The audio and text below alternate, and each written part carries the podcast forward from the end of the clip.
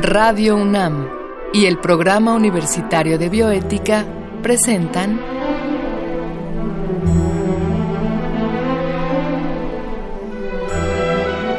El Árbol de las Ideas.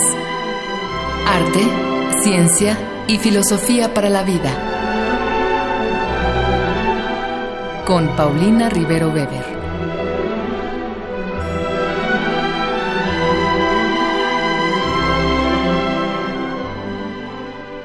Con gusto saludamos a todos los radioescuchas. Bienvenidos a esta segunda temporada del programa El Árbol de las Ideas. Yo soy Paulina Rivero Weber, directora del programa Universitario de Bioética, y hoy tenemos para ustedes un invitado de lujo.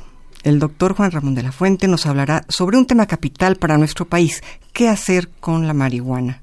Antes escucharemos, como siempre, una cápsula que el Programa Universitario de Bioética y Radio UNAM han preparado para ustedes.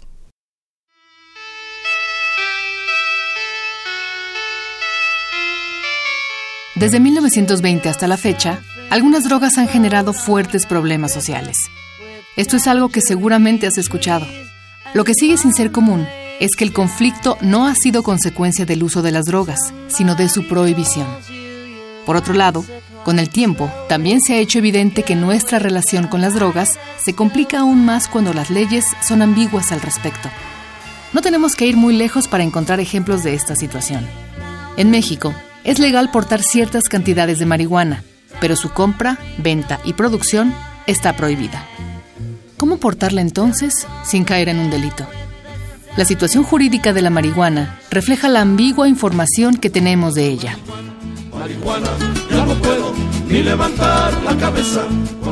Existen muchas y muy diversas opiniones respecto a la marihuana. Hay quienes consideran que su peligro radica en ser una puerta difícil de cerrar una vez abierta, que permite el acceso a otras drogas. Esto puede ser verdad en algunos casos, pero así como hay quienes pueden usar una sustancia y desarrollar una dependencia, hay quienes pueden hacerlo sin desarrollar ningún tipo de adicción. Si lo pensamos bien, la dependencia es la misma que pueden generar el alcohol o el tabaco. Sin embargo, la adicción a estos últimos, a diferencia de la marihuana, puede ser mortal.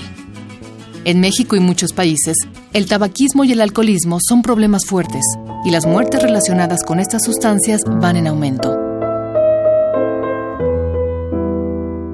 ¿Por qué entonces prohibir la marihuana y no el alcohol o el tabaco? El número de fallecimientos entre fumadores y fumadores pasivos no deja lugar a dudas. El alcohol, de igual modo, no solo daña a los adictos, pues en el día a día se convierte en una fuente de violencia en la esfera privada y en la pública, sin hablar ya de los accidentes. Más allá de lo que pensemos sobre cada una de estas adicciones, la realidad es que prohibir cualquier sustancia, ya sea el alcohol o la marihuana, genera violencia. Cuando se vuelve imprescindible transgredir una ley para realizar un acto, surge de inmediato el transgresor y las consecuencias conllevan distintos grados de violencia.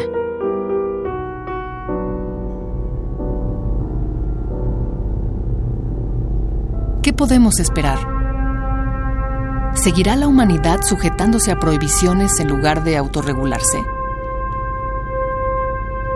¿Por qué habríamos de aferrarnos a supuestas soluciones como la prohibición que no han hecho sino reproducir la violencia?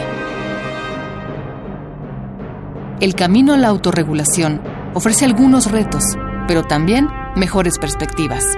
Hacerlo implica varias tareas. Una es informar y educar a la población sobre los peligros y usos medicinales de la marihuana. Otra es crear un marco legal para legislar su uso lúdico y medicinal. Esto reduciría considerablemente la violencia en nuestro país. Incluso el alcohol cuenta con un marco legal, pese a ser más peligroso que la marihuana. Las leyes no permiten, por ejemplo, tomar en el trabajo, ni conducir bajo los efectos del alcohol. ¿No podríamos hacer algo similar con otras sustancias? Legalizar la marihuana no es sinónimo de permitir su uso indiscriminado. Lo que se podría hacer con ello sería limitar su uso a lugares y circunstancias específicas. Nuestro país requiere leyes que permitan su uso en condiciones adecuadas o para fines médicos, y que a la vez lo penalicen en condiciones riesgosas o inadecuadas. Es a través de la educación y no de la prohibición que podemos esperar un México mejor. Pues sin duda es un tema complejo y por ello se encuentra aquí en cabina una figura clave en la cultura de nuestro país, el doctor Juan Ramón de la Fuente. Él es profesor emérito de la UNAM, en donde ha impartido clases desde 1980 y en donde fue coordinador de la investigación científica, director de la Facultad de Medicina y rector durante dos periodos. Fue secretario de Salud de México y presidente de la Academia Mexicana de Ciencias y de la Academia Nacional de Medicina. Ha formado parte de programas de la ONU, de la UNESCO y el Consejo de Universidades de las Naciones Unidas. Es autor de 23 libros y más de 200 artículos publicados con miles de citaciones, obviamente, en la literatura científica mundial. El doctor de la Fuente es también Premio Nacional de Ciencias y Arte, doctor honoris causa por 20 universidades en Europa, México, Canadá, Estados Unidos y Sudamérica. Actualmente preside el Consejo del Instituto Aspen en México y dirige el Seminario de Estudios sobre la Globalidad, en donde continúa publicando maravillosos libros, entre los que se encuentran Marihuana y Salud, Salud Mental y Medicina Psicológica, A quién le importa el futuro y el más reciente, La Sociedad Dolida, el Malestar Ciudadano, los cuales han sido un éxito editorial y motivo de múltiples reimpresiones. Juan Ramón, Muchas gracias por haber aceptado esta invitación. Al contrario, Paulina, es un gusto platicar contigo y con tu audiencia de Radio Universidad. Juan Ramón, pues primero que nada, tú has sido una voz crítica eh, ante la política en torno al empleo de la marihuana en nuestro país. ¿Por qué? Esto es, ¿qué es lo que nos podrías decir? ¿Por qué no estás de acuerdo con esta política? ¿Qué propondrías? Mira, no estoy de acuerdo con el prohibicionismo porque no nos ha llevado a ningún lado. Eh, y tratándose de una droga como la marihuana, que debo empezar por señalar que como cualquier otra droga no es inocua. La marihuana hace daño. Claro. Y yo como médico, por supuesto que no la recomiendo. Eh, sin embargo, pienso que eh, en las personas que son mayores de edad, que están en pleno uso de sus facultades, el consumir algún tipo de sustancia que altere su conciencia, sea esta eh, legal, como puede ser el alcohol, o el tabaco o ilegal, como es el caso de la marihuana, pues es un asunto que debe quedar en el ámbito fundamentalmente de su autodeterminación. Claro. Eh, y que tener una política prohibicionista con algunas drogas y permisiva con otras, porque detrás de estas ha habido grandes intereses económicos, como es el caso del alcohol, pues me parece que no es el mejor de los criterios. Pero además, Paulina, eh, el tenerla en un esquema tan ah, prohibitivo hace que quien quiera consumirla con fines recreativos, pues tenga que entrar en contacto con el crimen organizado. Claro, claro, por supuesto. Y entonces eso es lo que criminaliza de entrada a los usuarios. En suma, te diría yo, consumir marihuana no es bueno para la salud, pero hacerlo no convierte a alguien necesariamente en un criminal. Y ese es el punto de vista que yo he sostenido desde hace muchísimos años. Claro. Ahora, eh, esto que me dices, eh, es nocivo el consumo de marihuana. Hasta donde entiendo hay dos sustancias básicas, ¿no? El THC y el CBD. Este. En la marihuana medicinal se pueden aislar los componentes de tal manera que se deje de sentir el efecto propio de la droga. Esto es, podemos aislar un componente para, para que tenga eh, un efecto puramente médico. Sí, mira, por supuesto, la, la, la planta de la cannabis es, eh, tiene cerca de 500 sustancias químicamente activas. Eh, no todas, no todas son de la familia de los eh, cannabinoides. Digamos, las que son más específicamente activas a nivel del sistema nervioso central son unas cuantas. Y en efecto, eh, destaca sobre todo el, el, tetrahidrocannabinol, el delta eh, tetrahidrocannabinol. Pero hay muchos otros derivados eh, de este cannabinol, los llamados cannabinoides, que pueden tener efectos en diversas estructuras del sistema nervioso, donde hay de hecho receptores específicos para interactuar con estas sustancias. Ahora, el caso de la marihuana medicinal, creo que, y qué bueno que lo tocas, porque realmente merece un capítulo aparte.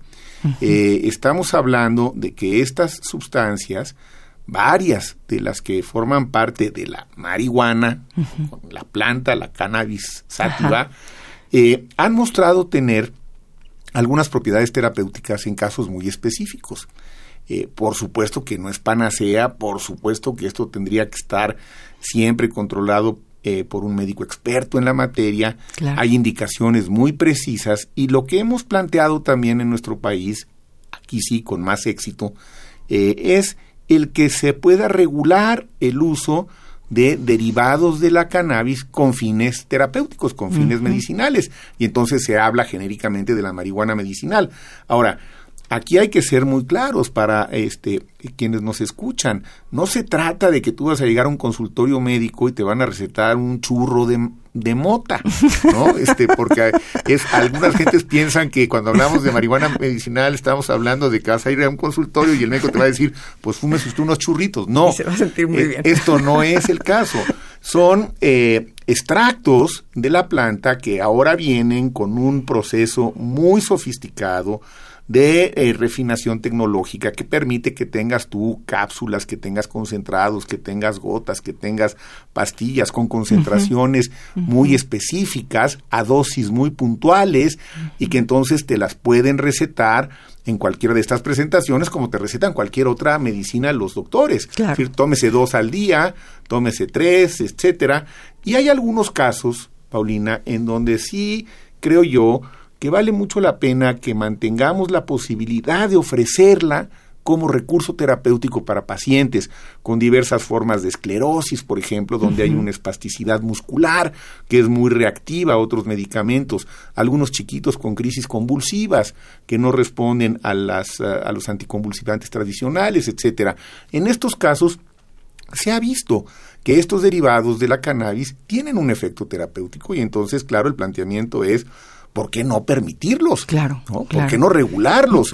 Lo mismo podemos decir en tantísima gente que hoy recibe eh, quimioterapia por problemas de cáncer, y aquí lo subrayo, no hay ninguna evidencia de que los derivados de la marihuana ayudan en los pacientes con cáncer como tal, pero sí son en algunos casos muy efectivos para contrarrestar los efectos eh, indeseables de la quimioterapia. Ah, y entonces ahí está un poco la confusión. Si tú recibes quimioterapia, es muy probable que vayas a tener náusea, vómitos, muchas molestias. Y entonces, ¿cómo eh, de alguna manera controlas esas molestias? Bueno, hay varios medicamentos y unos de esos que son efectivos son derivados de la cannabis. Entonces, el planteamiento es clarísimo. La droga debe estar disponible en México, ya se aprobó, la Secretaría de Salud trabaja en los protocolos finales y tiene que estar manejada por médicos expertos y tiene que ser una sustancia controlada como cualquier otra. Pero en buena hora dimos ese paso porque si no, otra vez nos estábamos nosotros mismos excluyendo de un posible beneficio en algunos casos. Esa era otra pregunta que yo quería hacerte, Juan Ramón.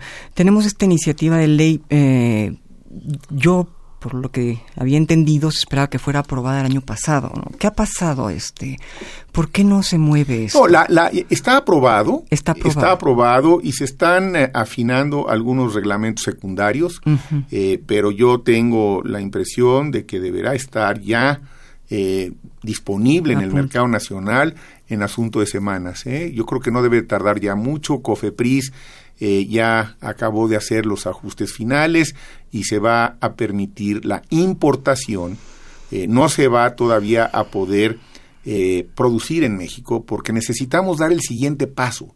El siguiente paso que tiene que ser abrir la posibilidad de la producción para la elaboración de medicamentos y más abiertamente también con fines de investigación, Paulina, porque necesitamos aprender más. Eh, la, marihuana es una sustancia muy complicada, sabemos mucho de ella, pero en realidad podría decirte que sabemos poco en comparación a lo que podemos llegar a saber cuando se abra más abiertamente la investigación. Claro. Y en ese sentido, Juan Ramón, eh, lo que ha sucedido en algunos estados de Norteamérica, ¿no? En donde la legalización del consumo de la cannabis eh, ya se logró. Yo tengo la impresión, te preguntaría si tú también, de que se desvirtuó un poco el, el, el hecho de que la intención era llevar a cabo investigación para su uso medicinal. Entonces ahora encuentras gomitas, ahora encuentras paletas con cannabis, ¿no? Ya te dicen exactamente cuánto tiene de, de cada una de las sustancias, si, eh, cuáles tienes que usar si quieres dormir, si quieres. Entonces, me da la impresión de que está de que se fue un poco por otro lado, ¿no? Sí, hay un, hay, hay un poco de confusión, tienes razón, pero hay que hacer una distinción muy clara. Una cosa es el uso de la cannabis con fines medicinales, de la cual hablábamos hace unos momentos, y otra es el uso de la cannabis con fines recreativos, con fines lúdicos. Entonces, en algunos estados de la Unión Americana está autorizado únicamente con fines medicinales, en otro está autorizado con ambos, y ahí es donde puede haber un poco de confusión. el otro tema que me preocupa, que además es muy típico de, de, este capitalismo sin frenos que a veces se tiene en los Estados Unidos, es que al estar autorizada ya en un número importante de entidades de, en la Unión Americana, eh, se está produciendo eh, marihuana con concentraciones más altas de las sustancias de las que hablábamos hace rato, el tetrahidrocannabinol sobre todo. y, y bueno, esto se puede manipular sintéticamente, obvio, pero lo que no sabemos es cuál va a ser el efecto de esta nueva presentación, digamos, de la, de la marihuana con concentraciones mucho más altas. Eh, hay datos preliminares que son preocupantes porque parece que puede tener efectos mucho más tóxicos, que puede haber reacciones mucho más intensas, que cuando se consume, digamos, en su dosis natural, cuando se, se usa eh, la plantita en la concentración que habitualmente tiene de estas sustancias.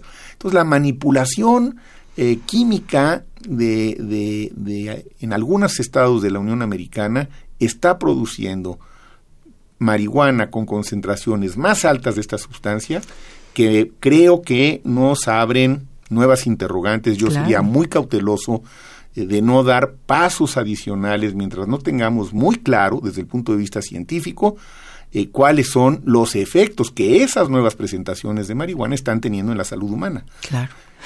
Sí. Claro. Sí, bueno, estás hablando de los efectos en la salud humana.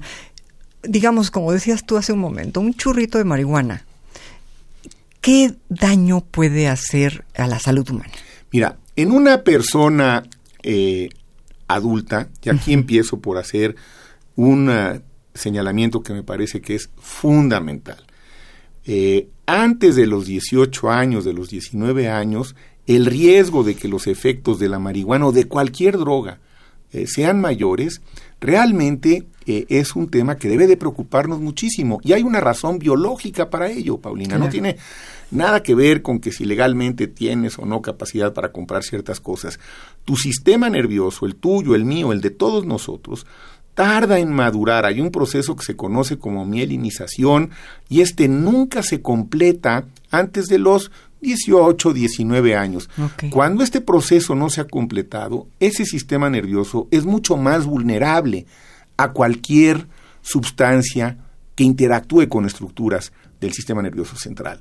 Por eso, yo quiero ser muy claro que en menores de edad, el uso de esta o cualquier otra droga, legal o ilegal, debe estar realmente muy controlada y proscrita, porque ahí sí creo que podemos hacerle un daño mucho mayor al niño o al joven que en un adulto, en donde tú me preguntabas, en un adulto, ¿qué efectos va a tener?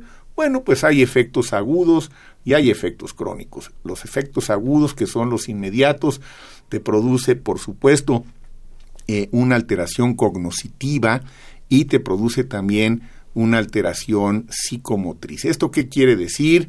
que eh, vas a estar en una ah, situación en donde tus reflejos no van a ser los normales, en donde tu capacidad para asociar algunas ideas eh, no va a ser la misma que cuando no estás bajo los efectos de la droga y por eso eh, hay recomendaciones muy puntuales que también se deben de seguir. Si tú fumaste marihuana, aunque seas un adulto y por ejemplo, conduces un vehículo, tu riesgo de tener accidentes es mayor, parecido a lo que ocurre cuando conduces con alcohol ¿no? más allá de cierto nivel. Ahora, el problema es que en el alcohol es más fácil medir los niveles en sangre por la forma como se metaboliza y se distribuye, y en el caso de la marihuana esto es mucho más difícil porque rápidamente concentra su efecto en el sistema nervioso central y entonces es muy difícil de detectar niveles Ah. en sangre. Alguien me decía, bueno, se puede hacer una suerte de alcoholímetro para marihuana. No, hasta ahora no se ha podido es. y es poco probable porque la la, a- la farmacocinética eh, de la marihuana es distinta a la farmacocinética del alcohol. Entonces, eh, yo diría, eh, eh, lo más importante que conocemos desde el punto de vista científico, que determinan los efectos de la marihuana en la salud humana, son la edad de inicio del consumo, ya decíamos que mientras más joven, más peligroso y Claro. más efectos dañinos, la frecuencia con la que se usa y la dosis con la que se usa. Claro. Y entonces lo que tenemos es la posibilidad de clasificar a los usuarios en usuarios esporádicos y no problemáticos, que son los que yo digo, bueno, pues a estas personas adultas, digámosles lo que tienen que saber y si bajo su propia responsabilidad deciden consumirla, pues que lo hagan eh, eh, sabiendo que se están infligiendo un cierto daño. Un posible daño, ¿no? claro. Pero la mayoría de los usuarios de marihuana eh, son esporádicos y son no problemáticos. Claro. Hay algunos que son frecuentes y tampoco son problemáticos. Y hay una pequeña proporción que son usuarios frecuentes y problemáticos. Hay un indicador, Paulina, que es importante que el público lo sepa. La ciencia ha logrado identificar cuál es el, el índice de adicción de cada una de estas sustancias. Es decir, si tú consumes marihuana, ¿qué posibilidades tienes de volverte adicto? Bueno, eh, estas oscilan entre el 9 y el 10%. Es Esto bajísimo. Es bajo, por lo menos si lo comparas con el alcohol. Si tú consumes alcohol, la posibilidad de volverte adicto es como del 15%. Eh, si tú consumes anfetaminas o cocaína, es más alto. Pero fíjate tú, si tú fumas eh, eh, tabaco, la posibilidad de volverte adicto es del 32%. Qué barbaridad. Entonces Qué tenemos barbaridad. en el tabaco una droga legal mucho más adictiva que la marihuana. Eh, y, y por eso es que pienso yo que esta eh, separación entre droga- drogas legales e ilegales no está hecho con un rigor científico, no está hecho en función de lo que la ciencia nos ha enseñado y que podríamos pensar en generar nuevos marcos normativos que permitieran que esta perspectiva de la salud fuera la que predominara a la hora de definir qué drogas se permiten, cuáles no, a qué dosis, en qué circunstancias, en qué lugares. Y lo más importante es tratar de que los usuarios no entren en contacto con el crimen organizado. Claro. Y entonces es una responsabilidad que, al igual que ha ocurrido en otros países, el Estado puede asumir Claro. y el Estado controlar y no dejar que lo controle el crimen organizado. Claro, completamente. Bueno, ahora que dices esto, eh, ¿tú estarías en ese sentido, digamos, en pro de una legalización? Esto es, me parece que es importante que el público entienda que esto no implica que se suelta la marihuana y cualquiera puede hacer lo que se le da, sino que lo que se está buscando es un marco legal para Claro, poder consumirla. ¿no? Claro, hablar de legalización no es una permisividad absoluta. Exacto. Yo estaría totalmente en contra de eso. Claro, Pero sí estaría a favor en construir un nuevo marco legal para que pudiera haber un mayor control Claro. sobre esto y que en lugar de que lo esté controlando el crimen organizado, ganando cantidades Claro. extraordinarias, ex- Y- y exorbitantes, poniendo en peligro a todo- poniendo en peligro. Mira, Paulina, el prohibicionismo es el que más efectos colaterales está causando. El prohibicionismo es el que genera la violencia. El prohibicionismo genera el lavado de dinero. Claro. El eh, prohibicionismo genera toda la corrupción que el crimen organizado ha logrado eh, generar en nuestro país e infiltrar prácticamente todas las estructuras.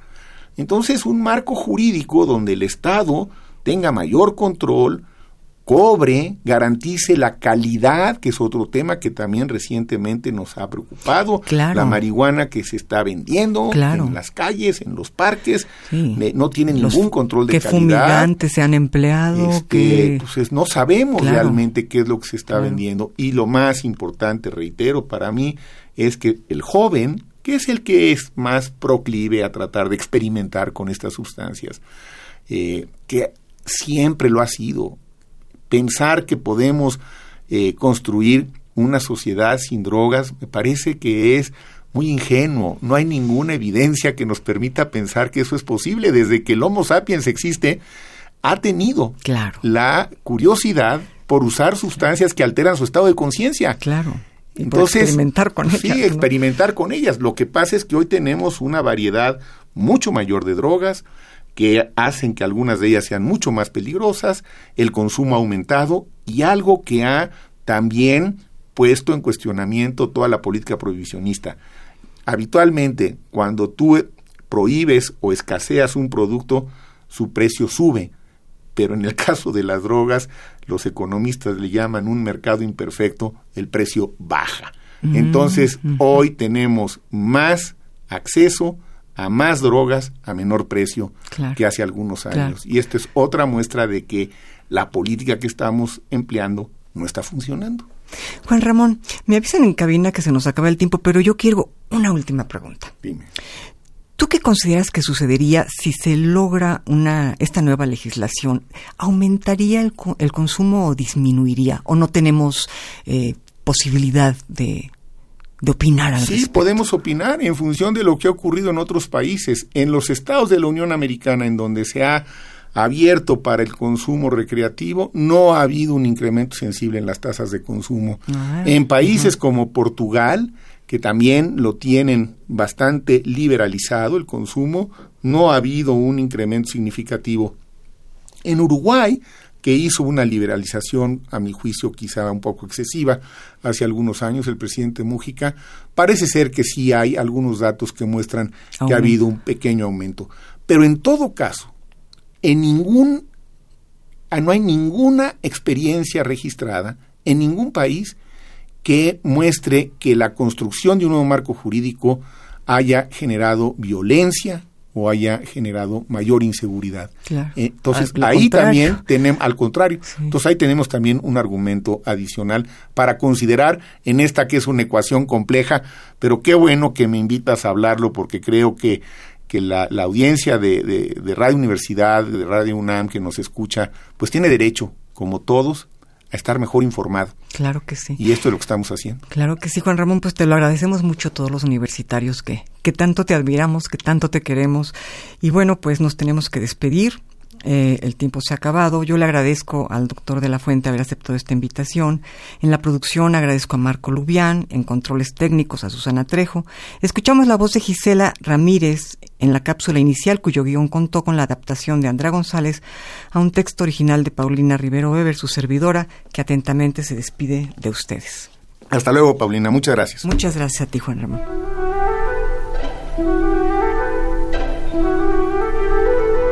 Radio UNAM y el Programa Universitario de Bioética presentaron